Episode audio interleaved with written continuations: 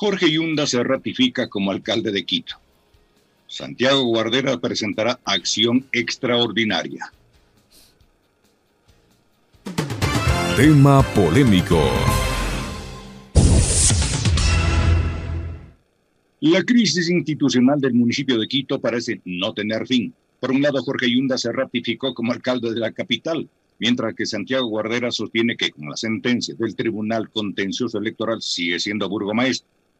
Este lunes 2 de agosto, antes de la sesión solemne, Yunda Machado enfatizó que la sentencia de la Corte Provincial de Pichincha suspendió su proceso de remoción, por lo que permanece como máxima autoridad del Distrito Metropolitano. Por su parte, Santiago Guarderas anunció la presentación de una acción extraordinaria de protección ante la Corte Constitucional que tendrá que resolver un nuevo recurso. Asimismo, la vicealcaldesa Brit Baca aseguró que continuará en este cargo, ya que dijo fue electa por 15 concejales en una sesión legítima del Consejo. A su criterio, el municipio vive un nudo jurídico que deberá ser resuelto ahora por la Corte Constitucional. A la sesión conmemorativa asistieron 13 de los 21 concejales, incluido Santiago Guarderas, quien se retiró minutos después del inicio de la diligencia tras reclamar que la convocatoria era inconstitucional. En Pichincha opina, la palabra tiene Alexis Moncayo. Gracias, profe. Siete de la mañana con nueve minutos. Abrazos, abrazos a todos quienes en el resto del país y el mundo entero nos están siguiendo a través de nuestra señal digital. Ah, bueno, lo que pasa con, con el municipio de Quito es lo mismo que pasa con la Contraloría, lo mismo que pasa con la Defensoría del Pueblo y se replican estos relajos en donde, el, digamos, la disputa, el descontrol, el caos se siguen repitiendo, ¿no? Es una lástima que en medio de todo esto esté la ciudad y estén ustedes los ciudadanos, quienes habitan, quienes habitamos en Quito, quienes queremos a Quito como propia a pesar de no ser de acá, eh, y que vemos hoy con una profunda desazón eh, todo lo que está pasando en torno a la administración municipal. Veía ayer en redes sociales una discusión y venía escuchando también comentarios en los medios de comunicación sobre la pregunta que creo yo muchos se hacen en este momento sobre quién es el alcalde de Quito. Bueno, yo soy y siempre he sido de los que creía y cree que legítimamente el alcalde de Quito, nos guste o no nos guste, a pesar de no haber votado por él, pero el alcalde de Quito es Jorge Yunda porque así lo decidió la mayoría de quiteños en las elecciones de 2019. Y porque así además lo han decidido los jueces de un tribunal de la Corte Provincial de Justicia. Eh, ahora el doctor Guarderas, quien fue designado por 14 concejales como el alcalde de la ciudad en días pasados y que tomó posesión el 19 de julio, ha dicho que va a presentar una, una acción de protección ante la Corte Constitucional y demás. Eh, yo ahí les pregunto a ustedes, ¿no es, digamos, la misma práctica que, están, que estaban cuestionando tanto a Yunda de querer aferrarse al cargo? ¿No es esa una intención de, querer aferrarse al cargo? Lo que quiere eh, Guarderas hoy, eh, digamos, advirtiendo, amenazando con presentar acciones en la Corte de acá, en la Constitucional, en la de Mazazá y de tales. ¿No es exactamente lo mismo que tanto criticaban y cuestionaban? ¿Que se aferran al cargo? Y yo sí quiero hacerme eco de lo que decía el día de ayer eh, Pedro Granja, que es además una tesis que la hemos sostenido en este espacio desde que empezó todo este relajo y este bochinche. Eh, el alcalde se lo elige democráticamente en las urnas, no lo eligen por respetables que sean, por cierto, las cámaras o los gremios empresariales que en días anteriores han sacado un comunicado bastante rabioso, ¿no?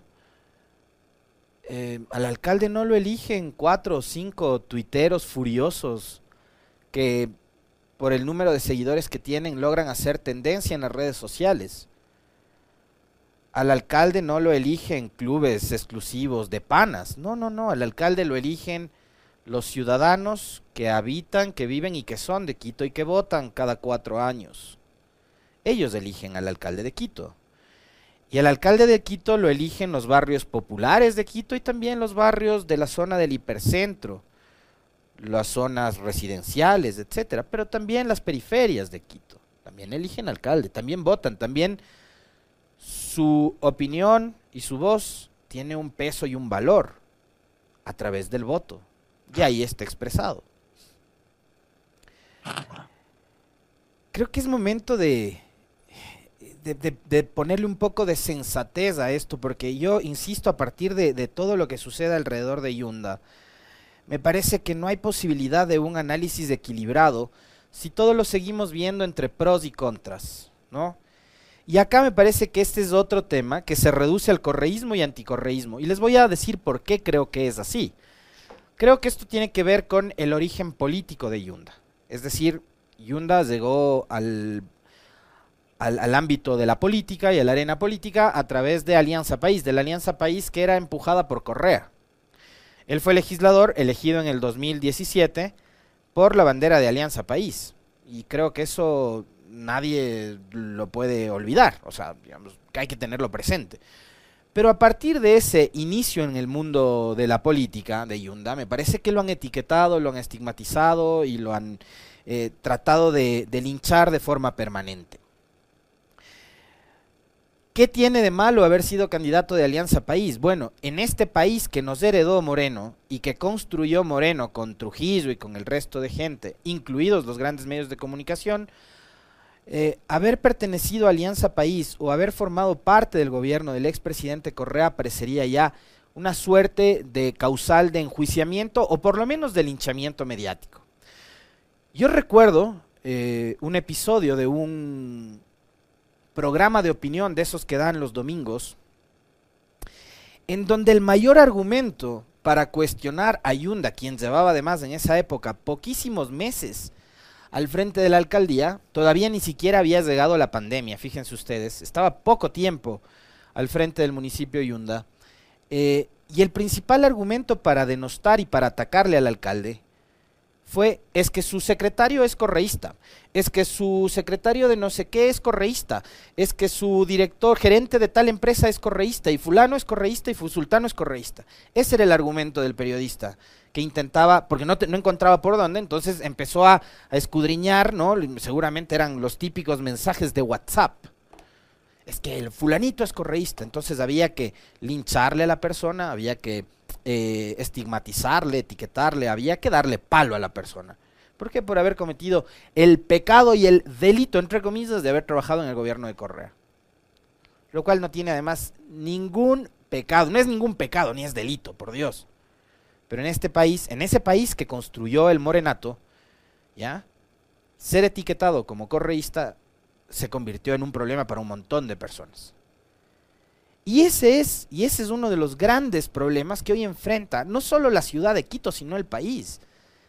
El estar divididos entre correístas y anticorreístas. Ese es un, esa es una tara de la que ojalá algún día podamos salir. Porque así no se construye patria. Así no estamos construyendo una ciudad, estamos destruyendo la poca institucionalidad que nos queda y estamos viendo cómo se va desmoronando un municipio que había tenido digamos, un cierto historial de prestigio. El municipio de Quito, yo les decía hace días atrás, era referente en distintas materias, ¿no? O sea, venían de ciudades de otros países, incluso hasta de otros continentes, a pedir al municipio de Quito asesoría en determinados temas, como la movilidad, por ejemplo, el tratamiento de la basura, o el tema del ambiente, etcétera, etcétera era un referente el municipio de Quito. Hoy no lo es más. Y esto, ojo, esto no es culpa únicamente de Yunda. Yunda es uno de los responsables, indudablemente. Indudablemente, porque ha sido un mal alcalde, un pésimo alcalde.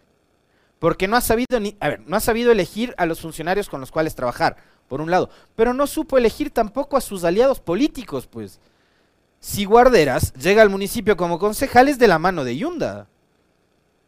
Y Yunda, cuando se separa el correísmo, cuando Alianza País termina de implosionar, él dice que se considera hijo de padres divorciados, que no sabe si irse con, la papá, eh, con el papá o con la mamá. Y no se define políticamente. Y me parece que no tomó una definición. Por eso es que cuando este periodista le cuestionaba que si Sultano era correísta, que si Mengano era correísta, que no sé qué, todos correístas, la mamá de Yunda correísta, el perro de Yunda correísta, todos eran correístas para este periodista, que era el único argumento que tenía para atacarle a Yunda. Yunda tenía unas respuestas timoratas. Y la respuesta es, bueno, ¿y a mí qué carajo me importa que sea correísta si la persona es eficiente y sabe hacer bien su trabajo? Pero no. Había que portarse medio blandengue, medio tibio, para que no me linchen. Porque además, como Yunda sale de ese mundo, el mundo de la comunicación, sabe lo perversos que pueden ser los periodistas y los medios cuando manejan esos relatos y están dando y dando y dando.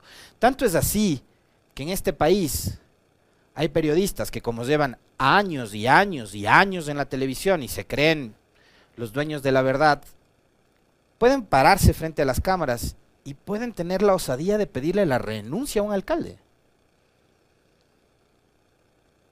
¿Quién soy yo para decirle a una autoridad elegida democrática y popularmente que tiene que renunciar a su cargo?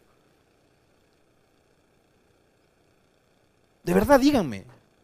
A mí el usar este micrófono, el tener estas cámaras, que además es un privilegio, ojo, ¿no? Que conversábamos el otro día en una reunión al interna y quién no quisiera estar, sí, de verdad, en, un espacio como este, que además es muy, muy escuchado, comentando y hablando sobre, sobre lo que pasa en este país. Pero el usar este micrófono, el tener la posibilidad de llegar a, a, sus hogares, a, miles de hogares, ¿ustedes creen que a mí eso me da la potestad y el blindaje necesario como para decirle a Ayunda, al concejal tal, al, prefecto tal o a quien sea que tiene que renunciar? ¿Por qué? Porque me cae mal, porque no le considero de mi nivel, porque creo que es eh, medio morenito, ¿no? No, o sea, los periodistas en este país también tienen que tomarse una buena dosis de ubicatex. Ustedes son solo periodistas. Ustedes no pertenecen a ningún tribunal aquí inquisidor para decirle a quién tiene que irse o quién tiene que quedarse en el cargo. Dedíquense a lo que tienen que dedicarse, a informar. Y de vez en cuando, como lo hacemos acá, también a opinar, pero a opinar sin dejarse arrastrar, sin dejarse llevar por el odio por ese sesgo que, tienen, ¿no? Y hoy, sí, hay que ser conscientes de que la ciudad de Quito está metida, está enfrascada en un menudo lío del que no puede salir porque hasta ya le han llevado los políticos de esta ciudad. Y yo por eso decía, tan responsable de esta crisis es Yunda como lo es Guarderas.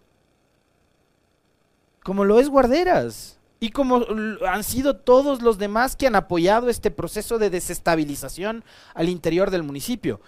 Que sí, de los 21, 1, 2, 3 se salvarán, es posible, pero no dejan de pertenecer probablemente a uno de los peores consejos que ha tenido Quito. Y ustedes créanme, créanme que han logrado lo imposible. Lo han, han logrado lo imposible, porque Rodas dejó la vara en el piso. O sea, yo creía que nada podía ser peor que Rodas. Les juro, yo pensaba que nada en esta ciudad podía ser peor que el municipio de Mauricio Rodas. Bueno, señores, lo han logrado. Ustedes son peores que Rodas. Y esta realidad que hoy vivimos también es consecuencia de lo que pasó en la alcaldía anterior. Rodas dejó una ciudad hecha pedazos. A esta ciudad había que, que darle vigor nuevamente, que darle vida, que darle un poco de aire, de oxígeno, después de lo destruida que la dejó Rodas. Y si hubieran ustedes imaginado si en, el, en, la administración de Rodas, ojo, ¿no? Que ahí el correísmo todopoderoso, ese correísmo que controlaba la Contraloría, la Fiscalía, la Procuraduría, ese correísmo que, que, que, que ocupó todos los espacios de poder, como quieren hacernos creer. ¿Ustedes se acuerdan si hubo algún intento de ese correísmo todopoderoso de pretender desestabilizar la alcaldía de Rodas? Yo no recuerdo eso. Ese correísmo liderado por Rafael, a quien muchos le tildan de, autoritario, de dictador, etcétera, etcétera, etcétera. ¿Ustedes se acuerdan de, querer dar un golpe al municipio de Rodas? Yo no me acuerdo. Le dejaron gobernar cinco años. Cinco años en que el hombre, ¿qué le dejó a Quito? ¿Hay alguna obra que ustedes recuerden de Rodas que se pueda un poco reconocer? Y dejó esto. Y los guaguacentros ahí, que ahora ya ni funcionan, creo. Puso 20 piedras. La primera piedra del metroférico, la primera piedra del no sé qué. Como 20 primeras piedras. ¿Dónde están? Ni, sé dónde están las piedras. Pero ustedes se acuerdan que hubo algún intento del correísmo todopoderoso, de la dictadura de ese entonces de Correa, de pretender tomarse el municipio como hoy han, pretendido hacerlo. Llamando a las calles, fuera Yunda fuera, llamarle delincuente. Hubo un tipo que se dice pertenecer a mm, las voces que no casan, tipo que cree que porque es de apellido tal puede decir insultar lo que le viene en gana a todo el mundo. Que Ayunda le dijo hijo de, a ese nivel llegamos. Y esos son los referentes que tiene esta ciudad. Por eso yo ayer les decía, quieren referentes, volten a ver a Carapaz, a Dajomes, a Tamara Salazar, si quieren de verdad referentes. Porque estos, los que salen como loquitos ahí, influenciados, quién sabe por qué. Yo tomo café. Café tiene cafeína. Todavía no me dan café y cuando yo no tomo café, mis comentarios suelen ser medio tibios. Hoy ha sido la excepción. ¿No? Pero yo no sé influenciados porque salen a las shiris a hablar barbaridades, a gritar como locos, ¿no? Ustedes se acuerdan también de un tipo que vino a Quito a querer incendiar después de las elecciones del 2017. Bueno, esos son los que quieren hoy tomarse por asalto la ciudad. Les puede parecer ridículo una cita que la decía Correa siempre. Bueno, sí, pero es que es la verdad. Quieren gobernar Quito, ganen las elecciones, no sean patéticos quieren darle dignidad a la ciudad, empiecen por ustedes y dejen de hacer el ridículo. Por si lo que están haciendo es el ridículo. No, sé si se han visto, mírense en un espejo, vean las notas que salen de las cosas, del, rol tan absurdo y patético que están cumpliendo. Y de verdad se los digo, a mí me parece el colmo. ¿Sí sabían ustedes que Santiago Guarderas fue decano de la Facultad de Derecho de la Universidad Católica de aquí de Quito? Ahora no sabe cómo salir de este relajo jurídico y político en el que metieron a la ciudad.